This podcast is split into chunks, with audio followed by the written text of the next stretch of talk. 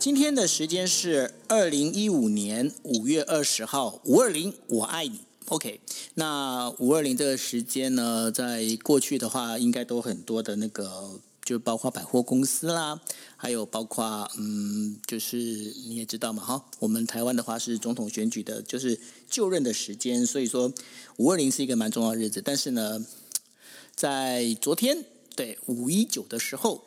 很多的，就是日本跟台湾的男生呢，那个心都碎了一地哈。那因为五二零这一天再也遇不到他们的国民女国民女神，OK，就是新垣结衣。好，那不管怎么样，就是比特币也跌了嘛哈，那日本股市也跌了嘛哈，还有那个美国纽约的股市也跌了，算是一个比较大的震撼。那但是接下来呢，这个玩笑归玩笑吼，那我们接下来还是要聊一下，就是啊。在这个疫情期间啦，因为台湾现在虽然说今天晚上最新，而且我觉得是最好的消息是什么呢？台大的整个就是台大医院的去检测医护人员的，他们的就是原本以以为是有十人，就是应该是有染疫的那个情况，那现在确定他们是阴性，那我觉得是一个非常棒哦。然后就在连日这几天里面，然后一直听到一些让人家觉得心情沉重的一个消息当中呢，我觉得听到这消息是还蛮算是。小小的欣慰，有一点开心。OK，好，那在我们节目开始之前呢，我们先请 Cindy 来跟大家问声好。嗨，主持人好，各位听众朋友，大家晚安，我是共同主持人 Cindy。OK，谢谢 Cindy 哦。那今天的节目心仪新事宜呢的我们的主持人呃，也是我们的最就是整个这个专栏的这个负责人哦，就是心仪，心仪来跟大家打声招呼吧。Hello，大家好，我是真心心理师。那今天很开心，呃，也不能说很开心啊，就是其实这个谈这个话题有一点点沉重，可是希望借由我们杂谈经验一杯的时间，可以让大家稍微能够去摆脱在疫情上面的焦虑，回到我们这个房间来好好谈自己的心事。也许目前外面的世界你没有办法做些什么，但至少在这个房间里面，我们是自由自在的。这倒是哈，那在那个这谈我们就是比较多的，就是心理调试的问题之前呢，那我想说，我还是用比较轻松的东西来跟大家稍微带进来一下哦。我不晓得说，心颖最近有没有看到，就是那上面传几个梗图啊？当中有一个，就因为我想你自己家里有小朋友，对不对？嗯，对。那当你听到那个，就是教育部说，哎，所有的学生。暂时停止到学校上课，全部改成上网课。你可以告诉我一下，你身为一个妈妈的心情是怎么样？心都碎了，不是？我觉得那个反应就是回到一个当母亲的状态，就是你会瞬间赶快进入一个调度的心态，就是好，现在工作上面我们现在怎么应变？然后工作的应变配合我先生的应变，我怎么样看待我孩子要放在哪里？因为如果一直放在公婆家，又会超过五个人群聚，对，所以很很必要的事情是，他们也必须被安顿。是。那虽然现在学校教育部有提供一个方案，就是孩子如果真的，比如说像蛮多医护人员，还是双方都是医师的时候，他又不能放给公公婆婆带的时候，他就只能让孩子去上学。嗯。那学校其实也有提供一个这样子的环境，就是真的没有办法自己照顾的话，还是可以让他去学校。那但是其实这个家长就会很担心嘛，嗯，所以就会变成是当母亲的心态，就是我一方面会在考量自己该怎么办，可一方面要分很多的心去看孩子现在生活要怎么样的安排，嗯，那经过这个阶段，其实那时候我有一天在想说，其实某个好处就是当妈妈的焦虑，真的有的时候会被分散掉，因为你得忙，然后你得。呃，抑制对于孩子的怒气，然后你又要顾到各种线上学习。嗯，像我们家两个小朋友，他的线上学习方式就完全不一样。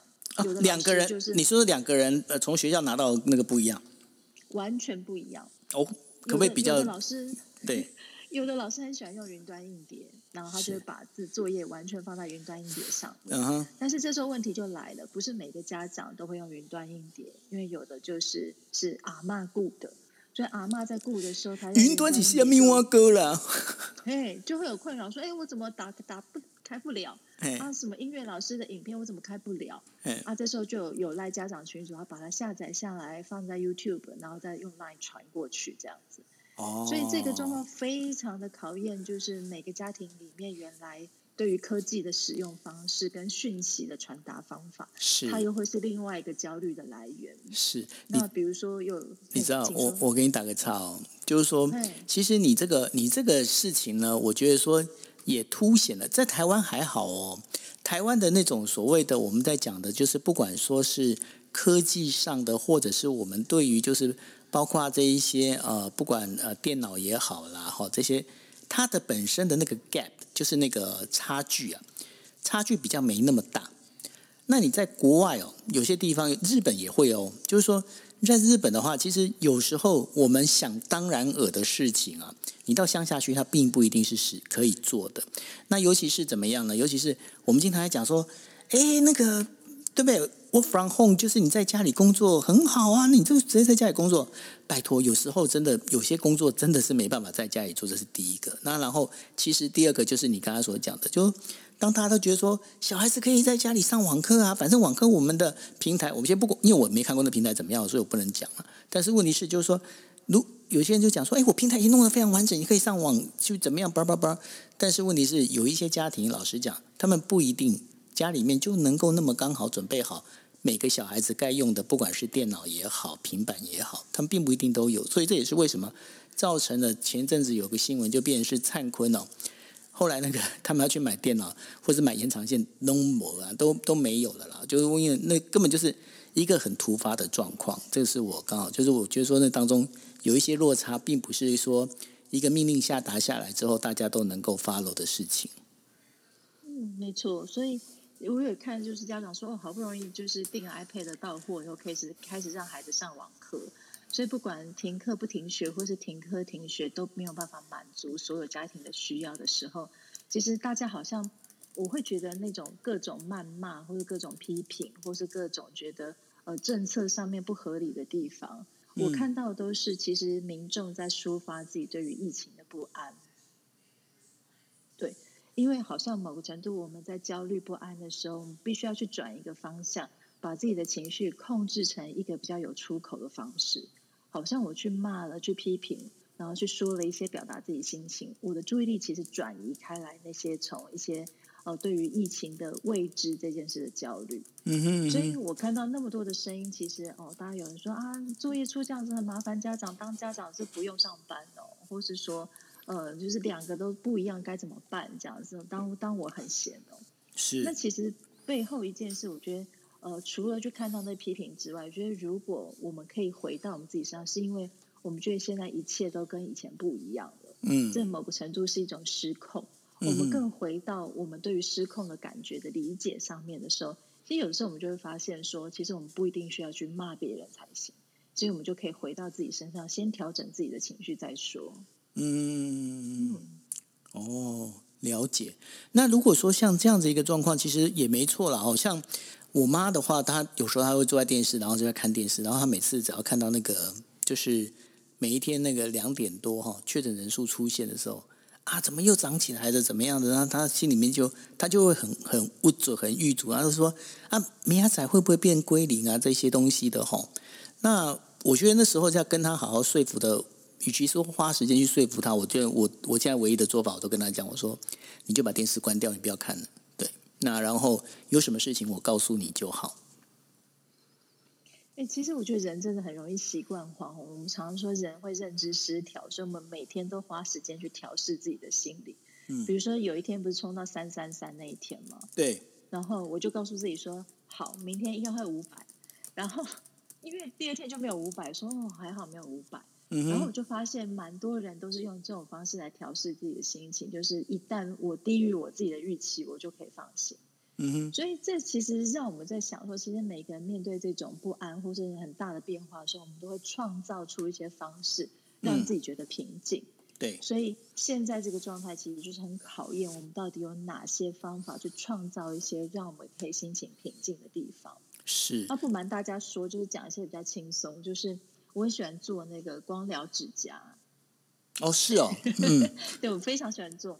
然后当然就不能做啦。然后那天我的美甲师就很温柔的告诉我说：“你不要直接剪掉，因为剪掉你的那个光疗凝胶会跟你的指甲会有裂缝，它会进水就不好看了。”他建议我要慢慢的把它磨掉这样子。然后我就说好吧，好吧，然后趁小孩子都睡，我就来磨指甲，这样听起来还蛮可怕，很像虎姑婆哎。对，我就在磨指甲，但是因为磨指甲要很专心，是因为那个形状要维持跟它一样的时候，我突然觉得那一瞬间大概二十分钟，我超级专心的。嗯哼。那我们常常在讲专心这件事是抵抗焦虑一个最重要的方式。那一般来说，我们在做一些愉快的事情，有所谓的名词，可能大家都听过，叫做心流经验。对，也就是比如说你在做运动啦，或是做一些你很投入的事情的时候，你会忘记你原来焦虑的事。是。然后那天我就发现磨指甲真的也真的好专心的时候，我就会忘记我有很多的代办事项，我明天要考虑哪些规划。我那瞬间就是投入那件事情上面。你确定那不是不是因为初老然后容易遗忘吗？最好是，因为我这让我想起来，就是因为我是那个度过 SARS 期间的这种活化石。我每次讲是活化石，你有度过 SARS 期间啊？那个时候是我刚从研究所去医院实习，就是我们硕士班第三年要实习，嗯哼，所以那时候我就台台大院实习，嗯，然后那个时候才情性台商才刚开始的时候，有一天我就发现我发烧了。然后发烧，我就我就乖乖的就按照人家所说，现在发烧都先去检疫站，我就先去急诊看，这样。然后急诊就说可能是一般感冒，叫我先回家。嗯。就当天晚上就出了一个新闻，就是那一天同天出现了几个高雄到台大医院确诊的 SARS 的个案，这样子。所以他要求那天到台大急诊都要居家隔离。嗯。所以我觉得那一天就是因为我去看一个感冒，就反而被居家隔离。可是我就不确定我那个到底是感冒还是 SARS，嗯哼，然后那一瞬间我心里面就出现很多的跑马灯，我就第一个反应就先打电话跟中午有吃饭的同学哭说对不起我传我怕我传染给你们最近要注意体温。这样就先跟两个跟我吃午餐的同学哭诉这样，嗯。嗯，然后他们说好好没事没事，嗯，然后我就进入了一个每天都在，因为当时有一个状况叫做良心跳。就是你的脉搏的速度不能高于多少，它就是会看你的，有点像 vital sign 这样子。啊哈！所以我那时候除了量体温之后，每天都在量我的心跳。嗯。然后量一量之后，感冒也好了嘛。嗯。就我就接下来我就出现类似恐慌症状的情况。嗯哼。就是我开始一出门，我就会开始呼吸急促，然后呕吐，就是会很想吐这样子。嗯哼。我就没有办法出门。然后那个时候我就因为疫情关系，我有中断实习一阵子。然后我妈妈就很担心，我就想说带我去吃好一点的嘛。我就带我出去吃饭的时候，没料我走到餐厅门口就开始吐。嗯哼，对，就真的很像那一种因为太过焦虑跟害怕所产生的一些很像类似恐慌症状的情况。那那个情况大概维持了半个月这样，那还好，因为我自己念心理系，所以我大概知道说这个状况其实是太过于焦虑了。嗯，然后我就想起我当时自己疗愈方法也是涂指甲油，哎，啊，真的，这个转折好烂，但是是真的，就是我开始去找一些让我可以很专心的事情，然后我就去，有一天我就发现，哦，涂涂指甲油我好专心哦，然后我就可以暂时的感觉到平静。所以从那次的经验，我就发现一个人可以专心下来，其实是让自己平静一个最好的方式。嗯，所以在这边提供一个我个人的经验，加上心理学的知识合并起来的，提供给大家参考。对啊，因为呃，其实现在大家大概会遇到的几个问题哦，就是说，呃，当然我们刚才是用比较轻松的角度去切，就是包括遇到了就是 那个小朋友变成他不能上课了，那然后必须要在家里面上网课，那。这个是一个环境的改变，那我觉得说，呃，很多人面对环境的改变，他的适应力强不强，就决定了就是他到底心里面会有多焦虑的一个很重要的一个关键。那我觉得，当然我不晓得这个例子是是不是一个正确的一个好例子哦。那我觉得像我自己的话，我是经常在面对环境的变动，因为呢，怎么说面对环境变动，像。呃，你看嘛，当记者的时候，你必须可能就是临时公司就会派你说，哎，那个东西收一收，你准备去就是那个像柬埔寨啊，去占地啊那些地方哈。那有时候呢，可能就是比方说一个赫伯台风来了，然后哎，你要赶快去那个信义乡城那个神木村那边啊，然后你就一到那边，然后映在你的眼前的是两千多具的那种就是死猪的那个尸体漂流在那个陈友兰溪上面。那我们经常会遇到这样的一个问题，那尤其是像我觉得我到现在目前印象最深刻，大概就是我去采访那个大圆空难的那那个场景，到现在其实是忘是大概是我这一辈子最难忘记的一个画面。那这些东西里面，我觉得说，慢慢的过去的话，可能就有时候会你要调试自己的心情，那调试回来的时候，其实不是那么快。那这个变动那没办法那么快情况之下，现在其实越来越来就是，我也发现我我遇到变动，我好像也能够很快去调试，就是说，就像你讲的，就找到一个比较让自己能够心静下来，然后可以专心去做的事情，就会比较好一点。哎，那我问你，那像那个大圆空难采访完，你后来自己怎么办？呃，我自己怎么办？我用拍照的方式，我就是我喜欢拍天空。哎，你这招真的百百搭哎！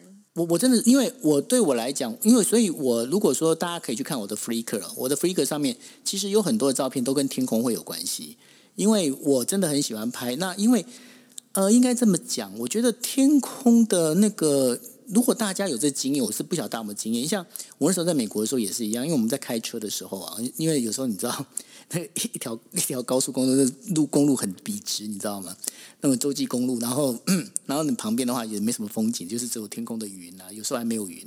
那有时候看那云哦很妙，因为我很喜欢看那云的变化。那有时候就有时候会开始在想，哎呀，你看这个云像一坨大便。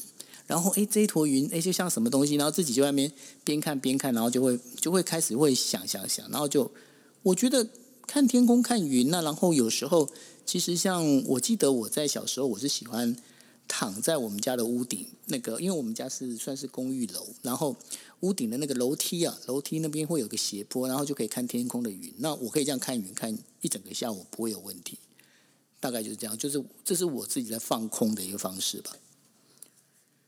嗯，因为其实九友你这样讲，我突然想，因为你刚刚讲像云像大点，然后其实让我去想到的就是生活中的心理学。嗯，就是你讲到大便，还有想到，因为我儿子大便的时候，他都会看着他自己大便的形状，然后跟我爱线。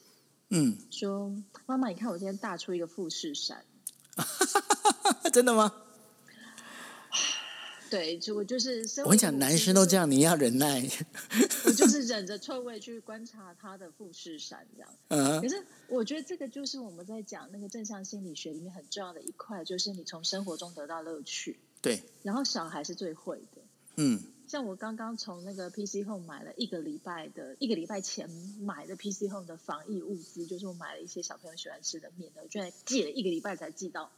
哦然后因为一次买了很多，你你你你不要生气，因为呢，最近的那个我必须讲，最近的那个宅配哦，就是他们那个物流 物流其实负担很重，所以千万对我们我们要跟他们说谢谢，不要生气，我们要同理心。对对对对。但我真的要说谢谢的原因，就是在后半段，就是寄到以后，它的箱子很大。然后我们家小朋友就开始就把它布置成一个他们他们布偶的防疫小窝，嗯，就是他们就把纸箱堆一堆呢，把自己喜欢的狗狗跟兔兔放进去，然后他们那个门口还放了一罐酒精，就是他们就开始自己上演，说狗狗走进去的时候要喷酒精，这样整个房间里面就干干净净。嗯，对，所以我觉得这个我就在这边看，我就觉得很有趣啊。他们随时随地会因为生活中的改变去找到乐趣。嗯，那再讲更更更明显一点，就是先前不是有很多记者在拍那个战地的孩子，他们可能在捡一些蛋壳，或者捡一些残骸起来玩。嗯，那虽然这个看的我们大人会觉得很悲伤，嗯，但其实我们也许有的时候也要跟孩子学习，就是我从我生活中可以看到或是有限的东西，我去找到可以玩的方式的话，嗯，它是我们现在在一个三级防疫之下一个很重要心理调试的方式。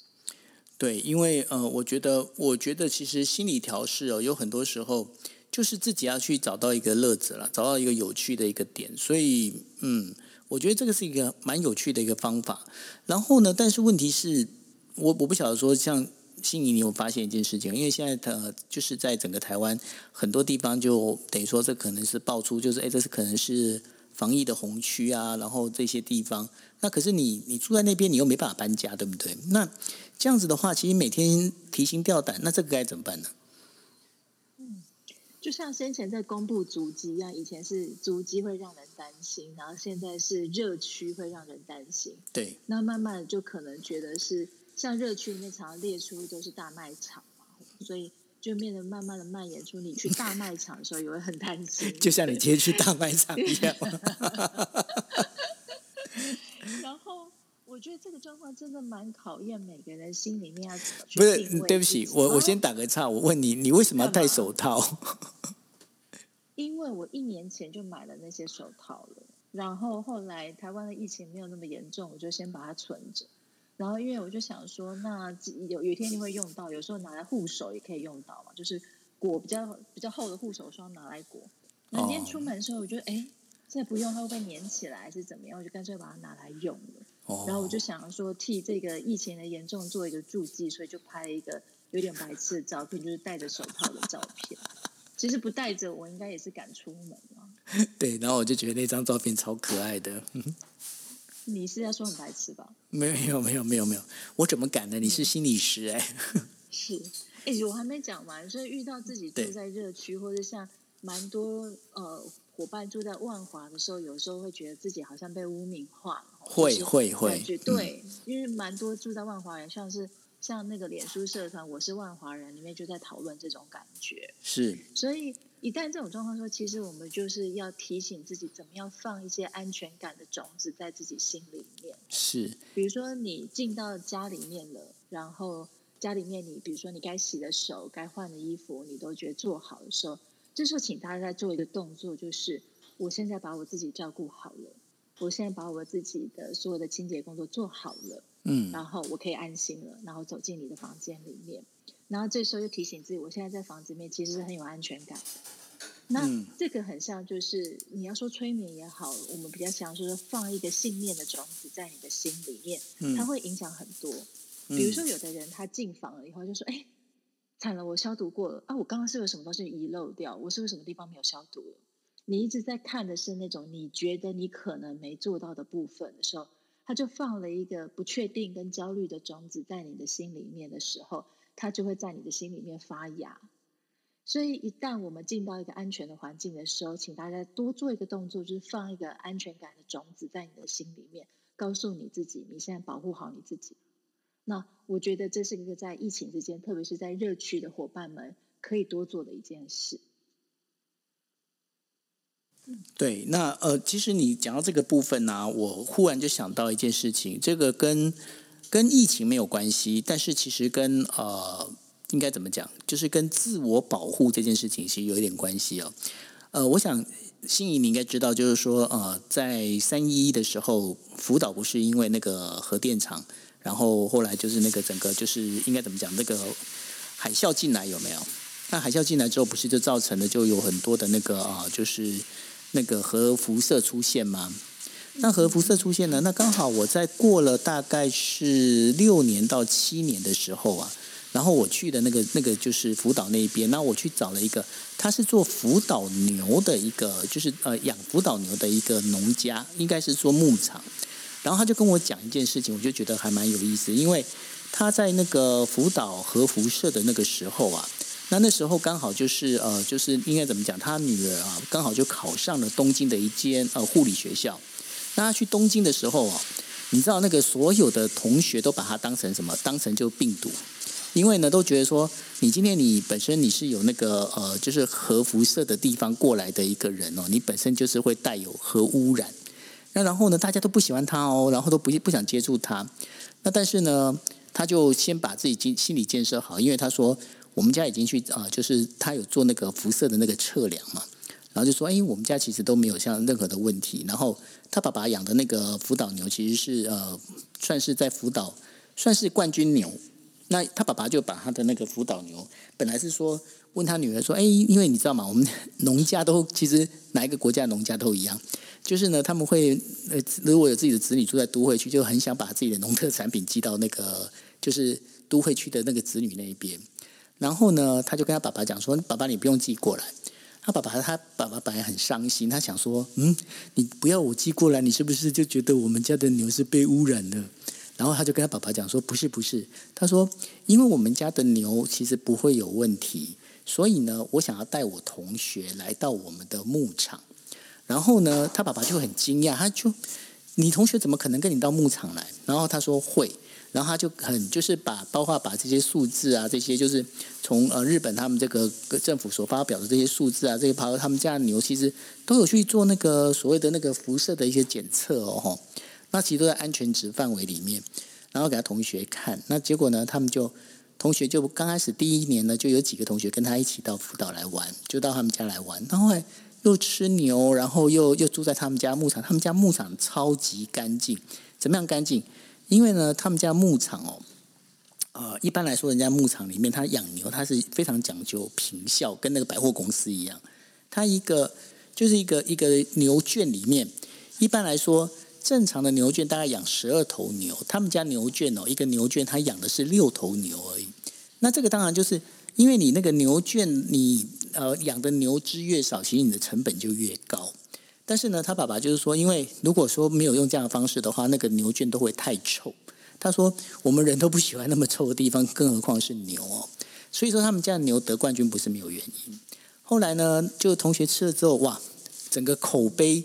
就做起来喽，然后后来第二年就有更多的同学来，到后来呢，他变成是，他是一个辅导到呃东京念书的学生，可是是一个最受欢迎的学生。我觉得这就是一个蛮好的心理调试。Hello，心仪，我想到就你这个例子，虽然刚刚我在想说这个你要引申的是什么，我觉得这个里面涵盖的技巧有很多，就是包含。有点像是呃，把一些真实的资讯告诉大家。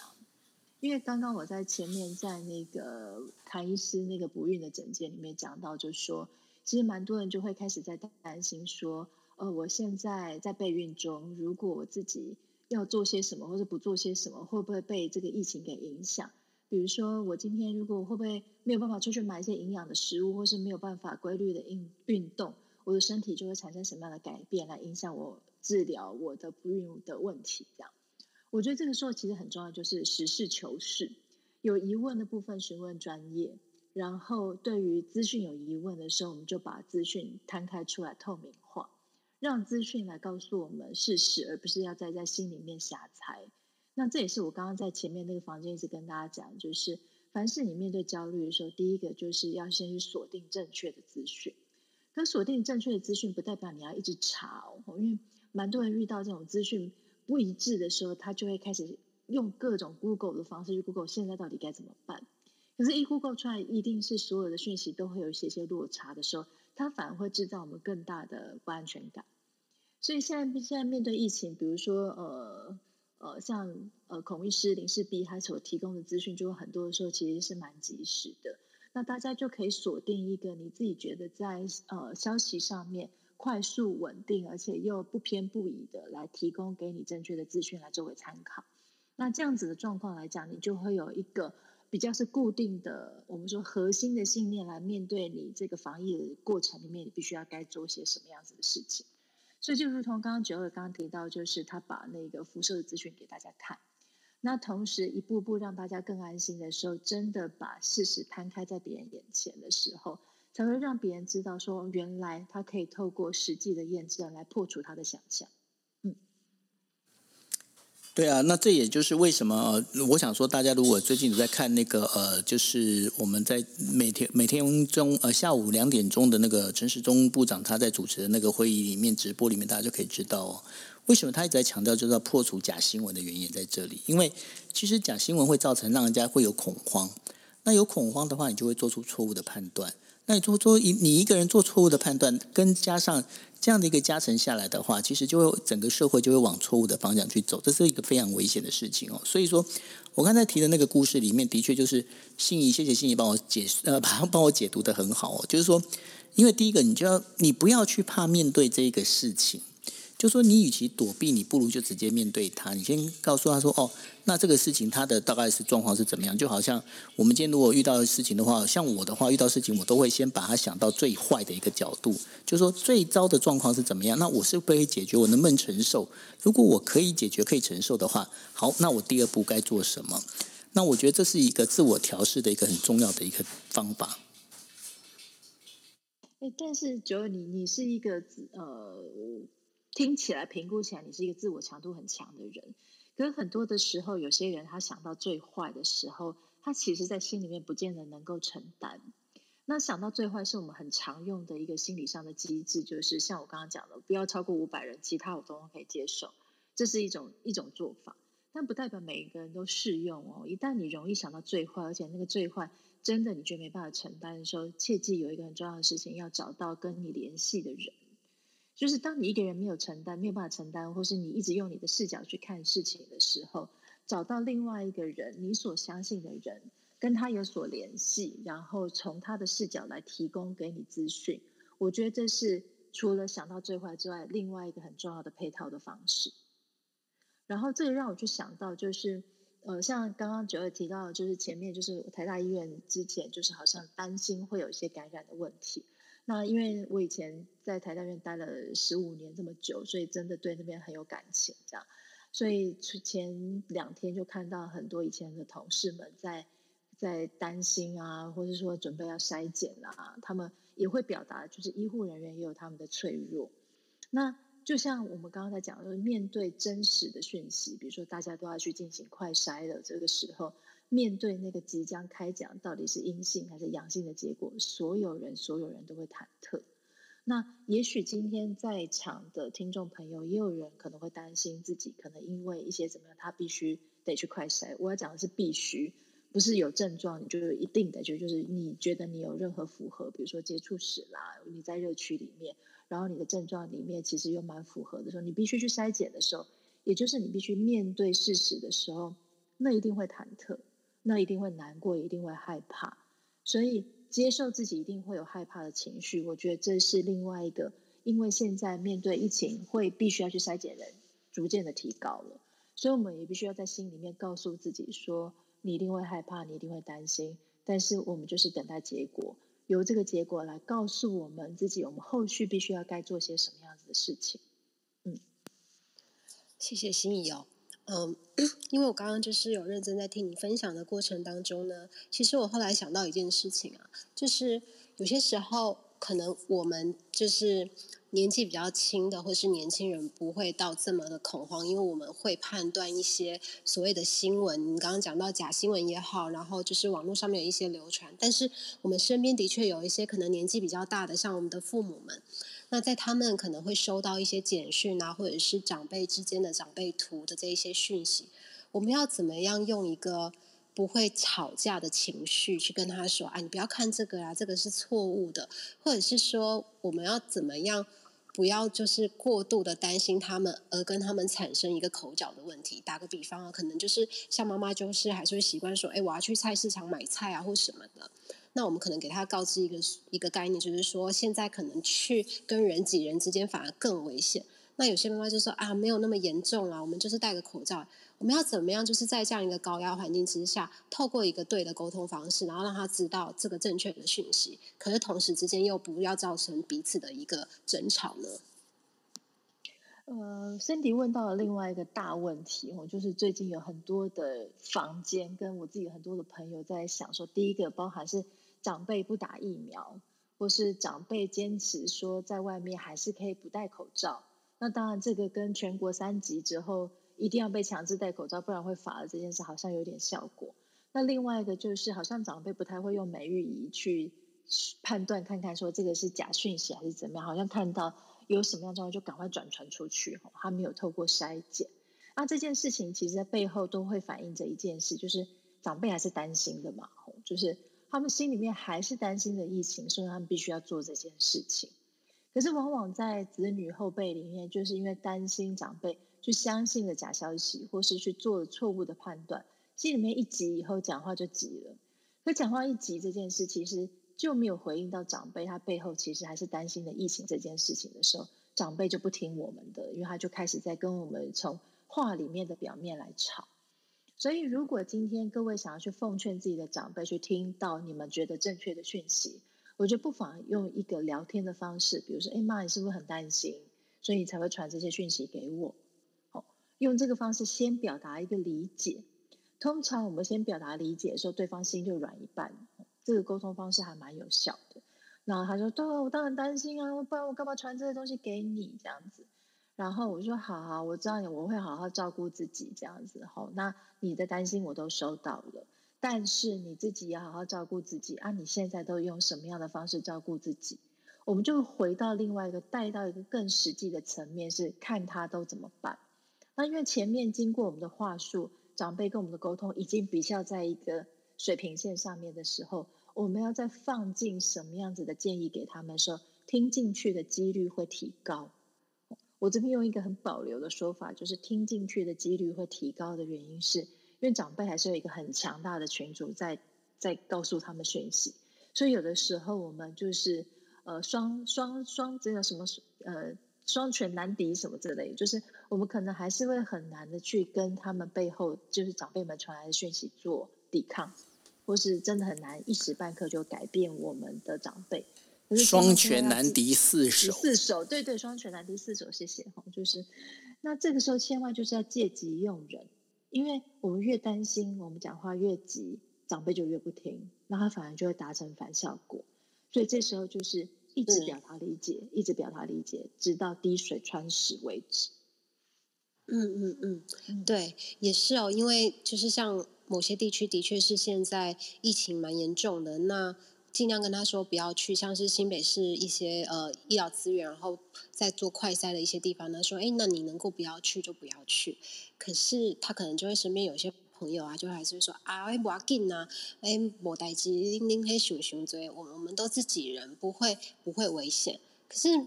就是还是很难传递给他知道说会不会危险，不是你看得见的，因为病毒是看不到的。那可以降把危险降到最低的方式，就是我们真的不要出门。那其实也没有那个必要要出去。那有些时候为了要把这个观念贯彻到老人家的脑海里面，好像是有困难度，然后就会造成所谓的争吵，然后可能就会觉得哦。那怎么样讲他才听得懂呢？然后后来就想一想，哎，是不是平常他在跟我们教育的时候，也会觉得说你们小孩子怎么讲都讲不听？然后现在换我们觉得说，哦，我一直给你传递这个防疫的观念，可是怎么样讲，就是他们就会觉得说，哎，没有那么严重，不是像你想象的这样子。哎，真的，其实老小老小，其实老人跟小孩的概念，其实有的时候还蛮类似的。你没有保干净，其实有的时候真的很难传递讯息。嗯，的确，的确，这这这又只是让我带到，就是，哎，现在好像说，呃，下礼拜一我想要带一个，是我最近也很关心的主题，就是疫情之下怎么样跟自己的同住人一起相处。那我觉得这个是过去欧美或是像日本，像呃去年的时候，日本就有很多，可能九有个人知道，就是那个家暴的频率变高了。对，因为还有离婚率也变高。对。它也包含是经济上面的问题，比如说，呃，可能爸爸他在经济上面因为疫情的关系，他的工作没了，他的压力又回到家里面的时候，就会带给家里的时候又出不去，他整个家里面就像一个热锅在烧。那虽然台湾目前可能目前还不见得有这么明显的状况，可是我相信在不同的区域、不同的社经阶层之下，这个状况一定是会发生的。所以，如果今天我们可以提供给大家一些方式，怎么样在疫情期间跟自己的同住家人相处，包含在物理跟心理，你怎么去隔开一些距离？我觉得还蛮重要。对啊，呃，这个当中其实有一个还蛮有意思的现象，就是说，呃，在日本的话，哈，就是在。去年一整年里面，其实造成的不管是呃离婚率也好，或者是就是家暴的比例也好，其实相对的都增高了。那另外还有一个，然后还有一个问题就是说，像在日本的话，反而是还有包括他们的那个应该怎么讲，就是。妇女啊，妇女的那个失业的状况也变得比较多。那因为一妇女失业之后，反而现在呢，在呃过去我们在讲说呃路上的街友啊，街友我们经常印象里面应该街友大部分都是男性，对不对？但是呢，现在在日本的话，其实有已经开始出现部分女性的街友，那这也是一个日本现在面对的，就是疫情之后所面对的一个问题。嗯。所以我才会觉得是说，今天我们在讲这个心理的调试，其实它真的可以讲到很广泛哦。小至我们心里面怎么对待自己，然后中一点就是我怎么跟家人相处，那大一点，我们当然也可以广泛的提到说，我们接下来会面对哪些社会的问题，包含经济上的变动这样。那我觉得真的就是很多的话题可以提供给大家思考。嗯，那另外的话，我想说再问一下，就是心仪哦。那你像像在三级防疫里面哦，那还有除了就是，比方说像我们刚才都在讲的嘛，不管说你刚才讲的说哦，我可能我自己的内心的我自己自我意识算是比较强的那种人哦。那有一些人，他们可能就必须要有一找到朋友来一起的，就是帮忙也好。那你觉得？你觉得除了这以外，因为像日本他们有提过，哎，你必须要生活规律啊，然后你必须要有一定的让自己能够有去呃冥想思考的时间呢。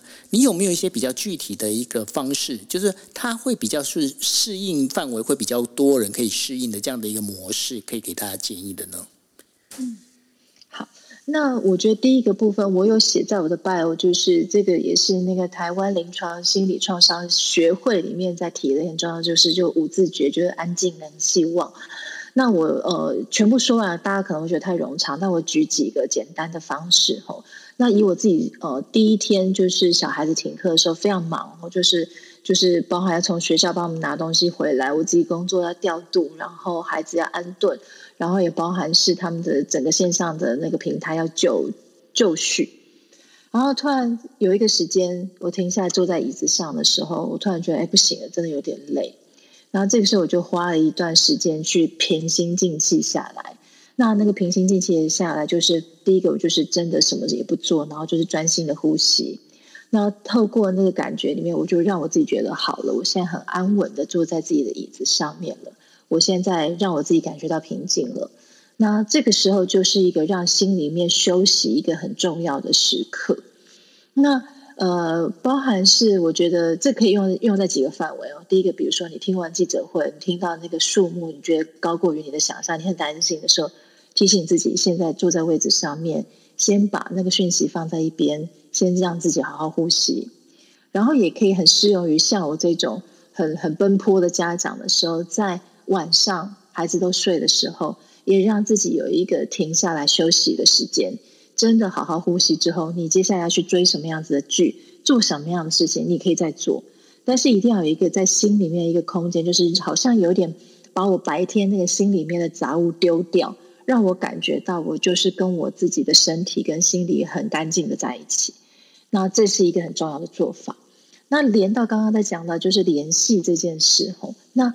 呃，我们自己现在呃治疗所里面在开线上会议的时候，都很喜欢，就是哎，大家到齐了后来拍个照，这样子，哎，做一个注记，然后大家微笑的面对彼此，那或是在开会前，大家先寒暄几几句，那也蛮有意思哦。虽然我们说呃科技会挡开别人的，大家的距离变多了，但是某个程度也拉近了一些距离。比如说，你可以看到对方家里面长什么样。哦，原来他们家的摆设长这样。哦，他原来他的书房这么漂亮，你会有一种 新的视角去看到你的朋友。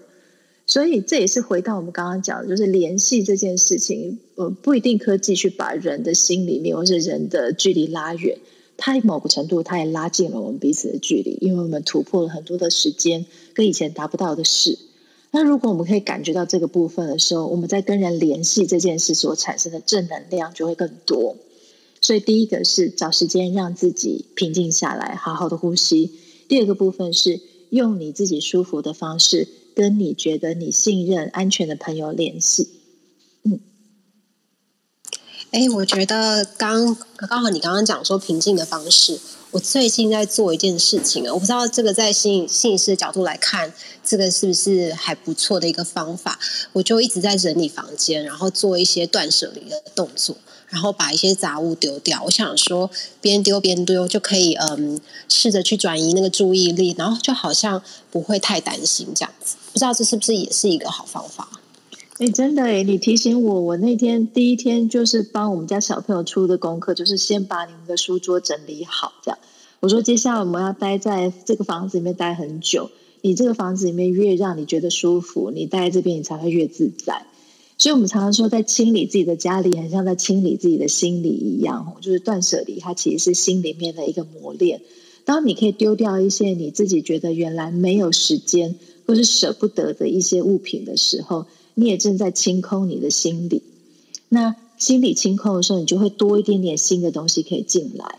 也就是回到我们前面讲的，你心里面的空间大了，你可以从你现在比较局限的生活中得到乐趣的几率才会有。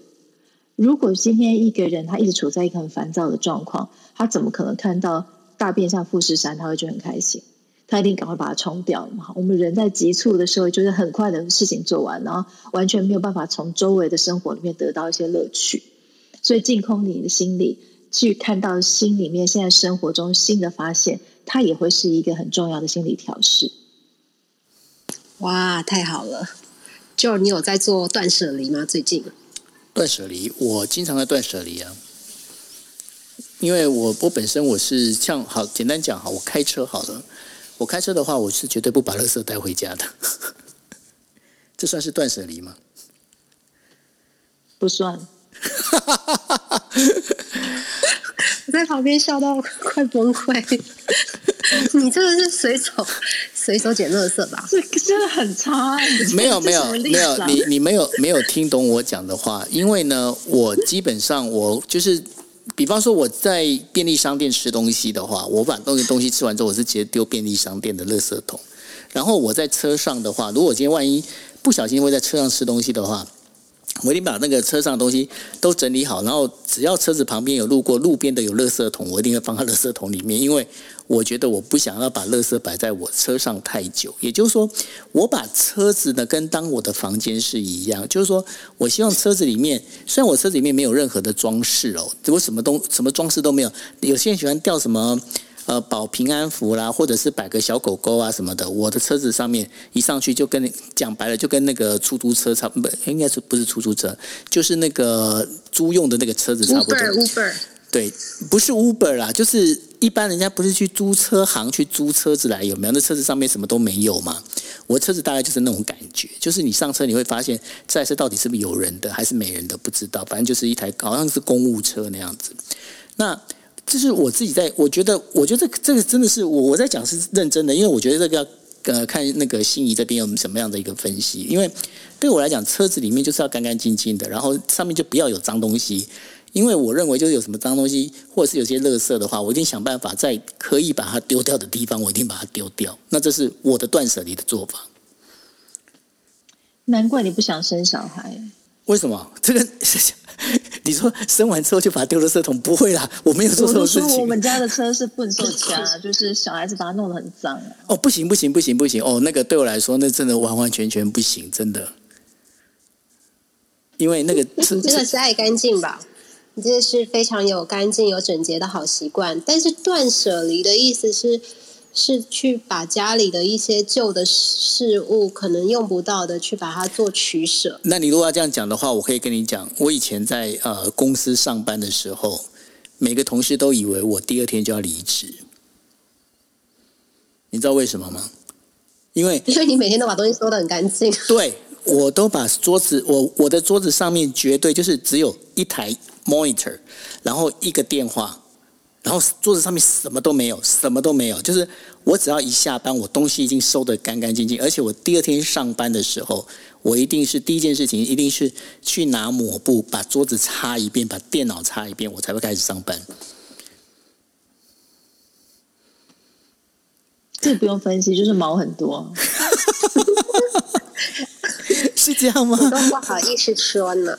没有啊，就是所以说我我经常我经常人家就说，哎，那个舅吼，他好像是明天就要走，可是又在那边待了很久，待了好几年又没走这样。但是每他每天他的桌子就是一副就是明天可以离职的那种概念这样。这种主管感觉就是很可怕，啊，就是不能允许有错误出现的感觉。哦，对啊，我不我不允许我的下属有错误出现啊，没错啊。那你房间为什么每次都没蕊过就直接上场，而且蕊的都跟原来不一样？哦，这个这个部分，这个部分其实是可以，你就是要害别人出错啊？No no no no no no no no no no no，你错了。这个呢，其实就便是跟我的职业是有关系的。你知道为什么吗？因为呢，这个部分有很大的一个就重点，就是因为我们是当记者，我们记者开玩笑，你去采访一个人。然后你跟他讲说，哎，那个，比方说，我我采访过五任的日本首相，然后我总不能跟他们讲说，哎，我告诉你哦，待会我会问 A 问题，那你记得回答 B 问题哦，你叫 B 答案，然后讲好讲好，那不是在演戏吗？没办法，我这没办法，所以他们每次跟我讲说，哎，那个要采访的时候记得丢大纲，我大纲丢出去之后，到时候我要怎么采访那是我的事，我才懒得理你呢。对啊，所以这个是我养成的习惯。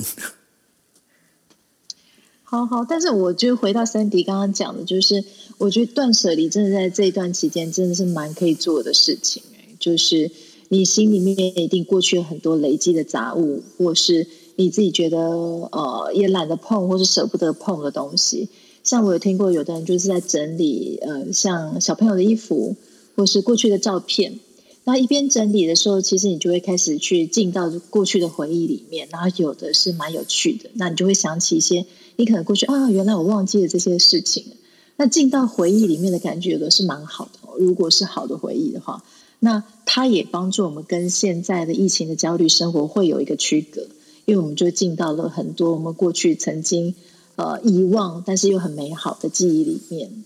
哎，可是心怡，如果是这样做的话，你会不会有一个状况，就是说你看着这张照片，哎呀，我大学的时候居然已经美到这种地步，我还可以变成是呃学校的那个就是网站的首页这样子，然后你那边想半天之后，可能你要断舍离的时间，你预计是十分钟，结果你后来呢，你可能在面就是光是回忆你就花了两个小时，会不会这样？生活就是应该浪费在美好的事物上。好，说的非常的好。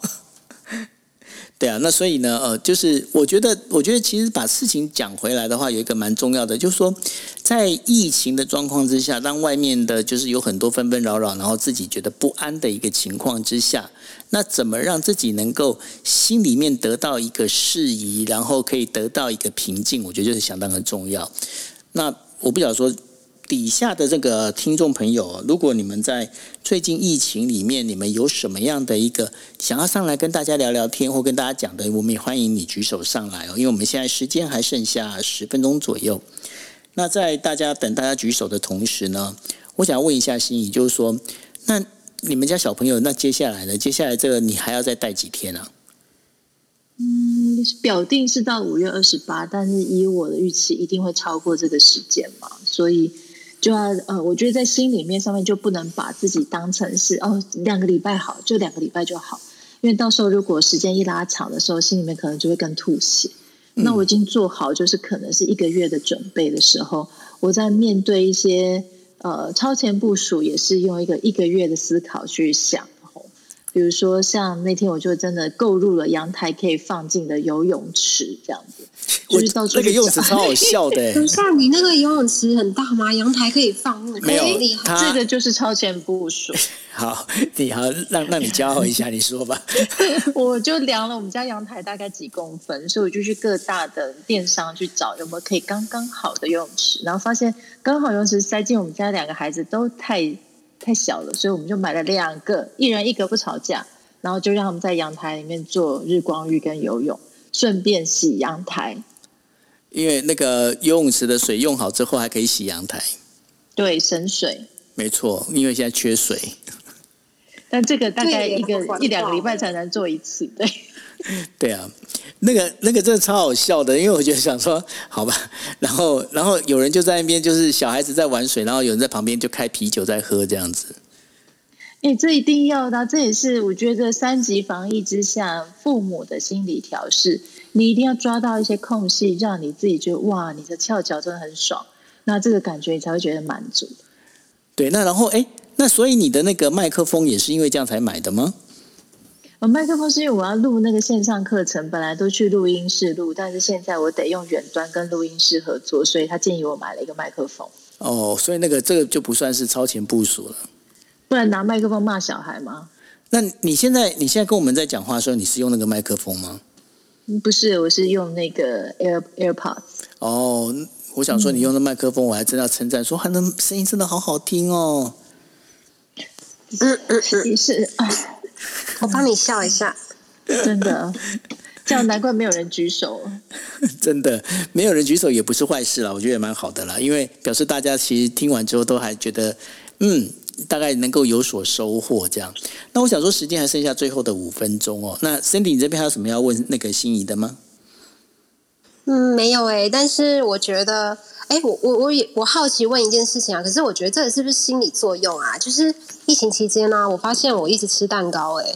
然后不知道为什么，是因为大脑告诉我说我要因为然后要吃蛋因为你怀孕了，赶快笑两句。没有，你看讲讲完怀孕，就是那个谭医师就进来了，你没发现吗？哎，真的好巧哦！我用闪的方式，但是我会也。回到 Sandy 上面，我最近就特爱喝真奶的啊，真的假的？是真的？哎，所以吃吃甜的可以，就是让自己的心情烦躁能够被压抑下来吗？刚刚谭医师才在他的房间里面说，他有看过一个调查，就是在。防疫期间，那个体重上涨是百分之平均百分之四十，哎，四十，哎，四十啊！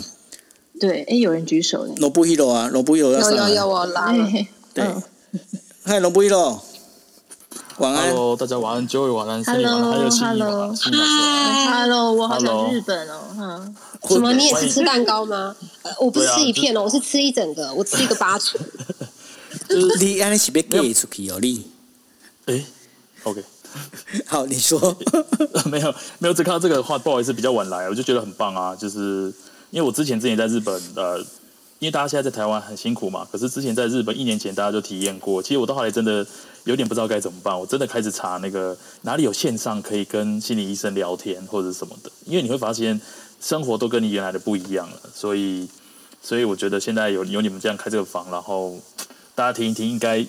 应该可以更顺利的度过台湾现在这个可能暂时应该如果没有问题的话，会在五月二十八号结束的这个这个对。那可是该信讲没错，在日本呢，我们被骗了好几次，一直相信会结束，但是没有，每次都非常不爽。所以你干脆当做一次会很久好了。我我跟你讲一下，那个今天晚上又宣布了，那个紧急事态宣言要延长。我知道，我刚有看到，所以我现在闷。不是啊，你们你们日本就是一天到晚要增效哎，对不对？真的，我不知道该说什么。我你知道，我我现在已经养成怎么样呢？我已经跟自己说，好，没关系。我如果可以忍耐在家里，我就忍耐。然后我不要去怪那些在外面走路的人，因为他们一定是有很重要的工作要做，不得不出门。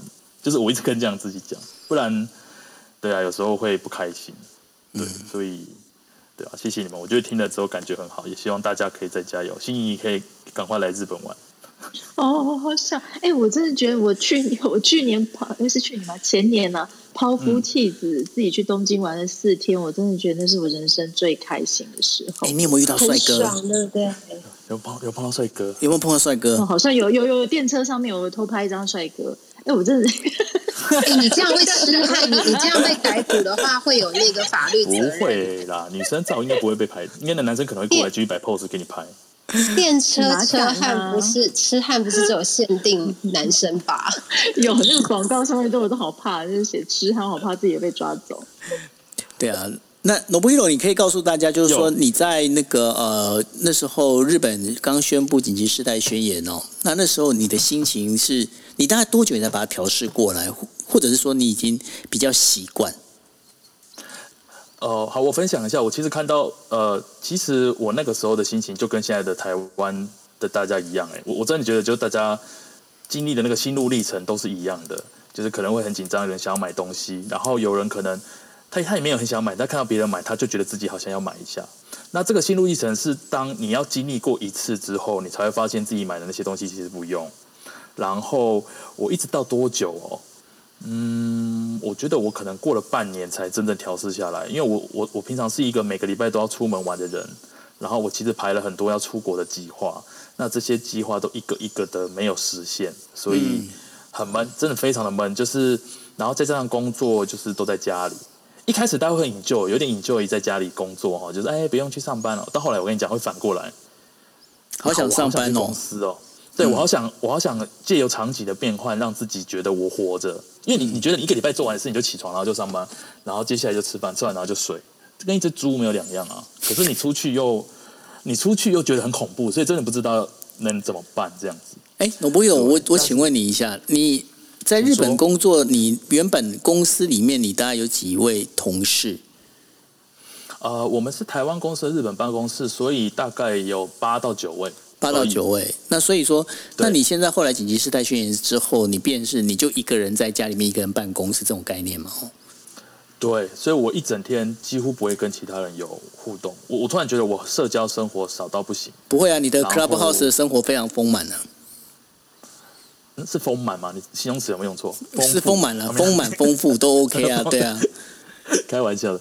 哎，对啊，真的就你讲没错，就是刚好 Clubhouse 救了我。到今年我真的开始觉得，哎，我好闷哦，要怎么办的时候，Clubhouse 出现，然后满足了我很爱讲话的一个怎么讲，跟大家分享讲话的一个欲望吧。我觉得不错啊。所以就被你讲了，不是吗？对啊，很不错啊。那其实呢，因为我为什么这样问你的原因呢？因为我那时候被派到日本之后，后来我几乎我也是。其实我已经算是我一个人工作，已经算是非常长的时间。虽然我的办公室是在 TBS，但是呢，因为我们办公室那就是因为我是华视派到那边去的嘛，所以说我是在那边，我就自己一个办公室，所以我在那边的话，我根本没有同事，你知道吗？那然后你也知道，日本人那种就是你不同部门的人，其实那种就是那种彼此之间的那种有一一一座一道隐隐藏的墙在那边，他是不会跟你挨沙子的，你知道吗？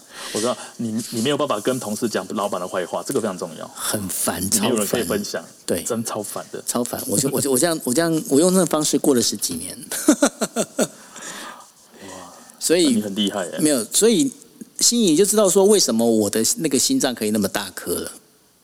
难怪你现在能量大大爆发，就是很爱去讲别人的事情啊！讲什么事情？我讲什么别人的事情？我顶我别人是谁？大家都闪麦了。我顶多也只是讲你对不对？去家乐福戴那个手套，然后穿短裤而已啊！你还有说吃蛋糕会怀孕？怀孕？哦，对耶吼。但是是吃蛋糕会怀孕这件事情完全没有科学根据。怀孕不是就是会想吃很多东西吗？那个，哎，我我我们我们居然我们我们我们是应该要把谭医师 Q 上来，我居然敢在关公面前卖大刀，真的，你这很夸张。麻烦把谭医师 Q 上来，谢谢你。已经 Q 了，谭医师，嗨，错过了什么吗？我只听到我的名字，但我没听到前面。前面就是说吃甜食，怀孕是不是比较喜欢吃甜食？其实应该是这么说，因为他怀孕很容很容易饿啊，对嘛哈？所以这这是有科学根据的，对不对？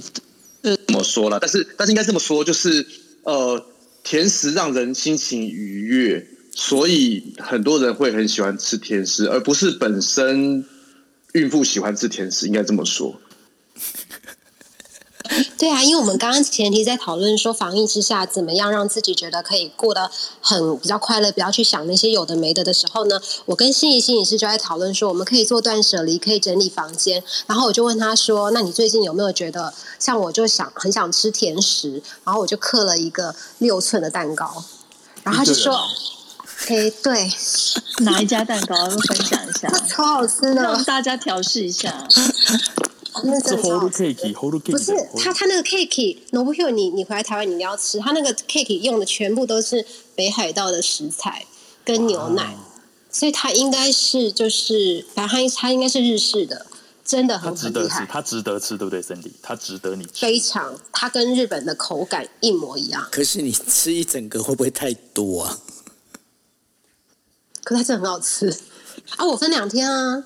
哦，好了。嗯，哎，可是疫情不就是告诉我们要及时行乐，要开心了哈？对你三个礼拜前告诉你自己说，你三个礼拜之后你去哪家好吃的餐厅？现在 number 啊，有好。那既然谭医师上来了，我想请问一下谭医师哦，现在疫情期间，如果呃要做包括，可能就是要去你们医院的，去你们诊所的话，现在还可以去吗？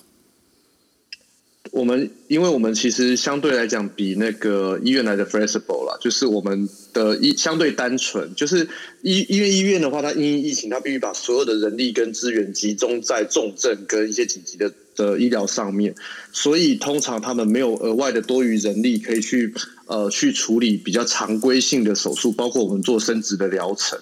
可是像我们就不一样，因为我们基本上是单纯做生殖的诊所，所以一方面是不太会有所谓内外科的病人进来，所以相对来讲。比较不会有其他生病的病患走进来，所以我们会相对来讲是单纯很多。那再加上其实我们有很多的把关，包括环境的一个候诊关，因为你知道在大医院大家都是椅子排排坐嘛，所以基本上大家都会靠得很近。那人多的时候，你根本就不可能把它分开。那在我们这边，因为坪数够大，所以我们的沙发区都是可以错开的。再加上我们的叫号系统现在很棒，就是它跟以前要抢门票的那种排队不一样。他在上个礼拜刚好因疫情，其实也也是一个巧合，就是我们本来就要更新我们的叫号系统，那刚好在疫情爆发之前，我们更新了，我们刚好就刚好就配配合到这次的疫情，所以我们在一个时段一个小时内只会有五组的病人，呃，五组的不孕夫妻，所以直接来讲，我们的空间大到他们这五个夫妻不会碰在一起。好，所以我觉得这部分来讲是相对来讲给大家很多的安心啦。那当然就是因为这样子，加上我们很多的把关，所以我们的疫情，我们整个的实验室，我们整个的不管说试管一个取卵，我们完全没有被耽误到。太棒了！那我觉得说，如果说大家呃有这样的一个需求的话，其实也可以跟呃就是谭医师这边来联系哦，因为我想说，嗯，就是。疫情期间啦，那反正呢，有些该做的事情，刚好有时间可以做的话，也该感恩就是能够加紧进度就加紧进度好了。对啊，谢谢谭医师跟我们分享。那呃，我想说今天的时间应该也差不多了哈。那最后的话，来罗崩一喽，有没有要跟大家呃分享什么样的事情呢？嗯，就是我我想跟大家说，真的就是我不好意思，我在很多房都说过，就是。就希望台湾的大家真这几天待的真的很闷，那就是忍耐一下，然后希望有机会疫情可以再下来，然后大家正面一点，不要互相指责，我觉得也是让自己心情比较好。然后明天晚上我跟因为大家都在家里嘛，然后不知道干嘛的话，欢迎明天晚上可以来参加我跟孔那个那个九 A 楼一起开的一个讨论日剧的房，那欢迎大家来跟我们一起聊日剧，在家里做防疫，放松心情。对，因为因为呃，为什么要聊日剧？因为各位可能不知道，我跟 Nobuhiro 我们开房哦，我们谈什么主题哦？日本一定会出事。像我们才刚决定说要谈日剧的主题，结果你看那个呃那个谁啊，谁过世了？那个结婚了吗？结婚哦，不是没有田村结婚了，没有田村正和先过世了。那然后呢，后来就是新垣结衣又结婚了，真的是这是男人的痛吗？对，那然后呢，还有就是我们之前在开我们哦，我跟那个。嗯，跟那个孔医师，我们还有开一个对，就还有罗布希罗，我们开那个旅游的房，谈鹿儿岛，鹿儿岛爆那个就是火山爆发，火山就爆发了，对，真的是带塞。所以，我我就跟九尾说，我们有点有点那你们可以谈就是玄彬跟孙艺珍分手吗？然后呢？你希你希望你希望他们做什么事情？心仪，我想说你们这么厉害嘛？你们这些是结一结婚，你们才知道我们这些人的苦。真的？怎么了？有人跟你说他很难过吗？我啊，我很难过啊。哦，是你说是结衣吗？还是什么？不是结衣啦，那个结衣不是啦，心仪不是结衣，心仪是那个是那个呃什么什么什么玄彬，玄玄彬玄彬啦，玄彬哦，对不起，我不是韩哦哦，哎，他们两个也一样哎。现在状况就是就是像林志玲结婚对台湾男生是一个打击，是一样的概念，对啦，一样。但是那个那个结衣在日本的影响力。真的超厉害的，真的超超超厉害，真的比那个林志玲还要厉害。在日本的新闻的话，好，那是整个影响到大新闻。如果大家要聊的话，我们在呃明天跟 Nobuhiro 的那个房里面，我们会聊这些事情。OK，然后呃对，那呃接下来就是呃就是谭医师，谭医师要不要简单跟大家再看有什么要跟大家讲的，或者是你们有什么要跟大家分享的东西？我我觉得有两件事情，一个就是我觉得心仪刚刚在我们另外一个房间讲的很好，就是这段时间其实是大家可以好好的呃维持或是修复关系的一个很好的时间，因为大家可能相处的时间，不管是因为在家上班变得多，还是因为疫情关系大家少出门，都变成了不管是夫妻或是亲子，或是或是家庭，或者跟你的爸妈或跟你的小孩，都是一个关系修复一个或者一个维持一个很好的机会。那我觉得真的要珍惜这段时间，我们不要只看到疫情带给我们的负面，我们要看到很多正面的，对我们正面的一个可能性，好，而且并且试着让它发生，好，我觉得这是一个很棒的一个机会。好，第二个是说。呃，我觉得这个疫情永远不会消失，它会成为我们生活的一部分，所以我们不要觉得这段时间，这段时间很痛苦很难熬，因为这是大爆发，台湾是全世界最后一个国家面对这种大流行的国家，所以我们相对来讲一定是会惊慌、会会害怕。可是经过这段时间慢慢的平复之后呢，它会跟它会藏在我们的左右，所以我们不要觉得因为打疫苗它就会消失，就像是流行性感冒，我们每年都会打流感疫苗预防，可是每年都一定会有人得流感。所以我们是要试着让自己过得更健康，然后更有勇气、更有身好的身体去面对未来可能的一个感染的风险。那大家能做的事情就是把我们身体照顾好，该戴口罩的，该不要群聚的，然后该不要乱摸的，然后还有一个人与人的连接要小心。好，这这是十四话题，请大家就嗯，我就不讲了。好，但是很多事情因为这个疫情呢，我们更需要好好的审视，然后用一个最喜悦呃去。面对未来一个新的态度去面对，那我觉得这部分来讲是一个大家可能要有一个慢慢做一个调试的心理，因为这件事情不会消失，因为病毒的特性就是会一直突变，一直突变，一直突变，突变到你的疫苗根本有时候根本没办法跟得上它的进度。好，所以把自己照顾好最重要。谢谢大家。是，谢谢谭医师，我们不会乱摸的，我们也不会去阿公店。好，然后呃，最后心仪帮我们做一个结论吧。嗯，我觉得今天的结论真的蛮难下的吼。但是，如同刚刚前面有跟九友提到一件事情，我觉得我们在建立心态是很重要的。那像之前我们在讲，大家很流行讲的成长型心态，其实背后有一个很重要的因素，就是我们很难去用过去的观点来看未来了。我们也不应该停在过去的观点来看现在跟未来这个世界会发生的事情。那呃，包含是我们过去可能很寻求说，哦，像 SARS 一样，疫情很快就会结束，或是很多事情都会有个终点的，或是很多的时候我们就是不变是最棒的一种感觉。可是现在我觉得新的时代，包含像资讯，包含像疫情，包含像 Clubhouse，大家也是不断的在跟着这个世界的脉动在创新，从新的地方去获取新的知识，也包含是从新的地方去感觉这个世界会变成什么样子。所以鼓励大家建建立一个心态，就是不要把这个世界当成是恒常不不变的，而是要把这个世界当成是它永远都会变的。那当你的心态是认为这个世界其实是永远都会变的时候，你面对变动里面的承受度会变高。就如同刚刚前面九有讲，就是他的生活常常都在变，所以面对变已经变成是他的一个常态了。那当我们把变化当成常态的时候，它会是另外一种安定我们自己的心态。嗯，OK，对啊，因为像我一直在变，所以说，嗯，对于我来说，变就变得好像不变。OK，那这听起来好像有点悬哦，有点像那个老庄哦，但是。不过这是真真的是就是这样的一个概念，就看你的那个站的点是在哪边。OK，那我们今天非常谢谢哦，到最后还有 Nobuhiro 跟谭医师也上来陪我们聊天。那当然也是谢谢心仪哦，就是在我们这个心仪心理师的那个专栏里面来跟大家分享那么多，就是有关于这三级防疫之下的一个心理调试。那下个星期一呢，心仪要带给大家的是一个更有趣的一个，嗯，也不能讲更有趣，就是更时事的一个话题哦，就是说。